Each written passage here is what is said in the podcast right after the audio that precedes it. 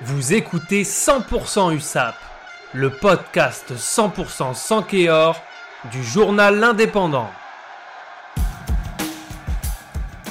Ce week-end samedi 2 septembre lors de la cinquième journée de Top 14, Aimé Giral et l'USAP accueillaient à 15h la section paloise entraînée par Thomas Domingo.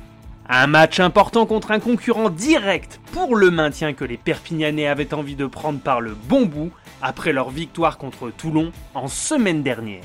En l'absence de Delgui, De La Fuente, Lam, Kubrayashvili, Gincharadze et Fernandez blessés, Perpignan a aligné un 15 avec Jaminé, Tisley, Acebes, Tomoepo, Dougivalou, Teder, Landajo, Ugena, Chouli Fassalele, Laboutelé, Joly, Tadjer et Tetrashvili.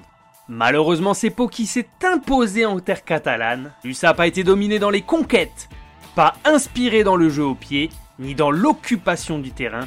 Et pour couronner le tout, les Sankéors ont manqué d'efficacité dans la zone d'embut adverse. Le pire à déplorer reste le chiffre de cette rencontre, 261 minutes qui séparent l'essai de Pujol inscrit contre Biarritz lors de la deuxième journée et le seul essai catalan à la 80e minute inscrit par les Malous. C'est bien trop peu pour une équipe qui souhaite se maintenir en top 14 à l'issue de la saison et qui va enchaîner avec deux matchs contre les franciliens du Racing samedi prochain et du Stade français dans 15 jours.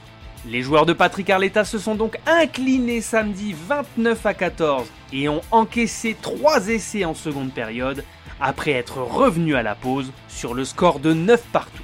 À l'issue du match, le coach de Perpignan a déclaré que ses hommes ont manqué de maîtrise. Il se dit déçu, mais pas abattu. Il sait que son équipe va devoir faire preuve de beaucoup plus de réalisme dans les semaines à venir.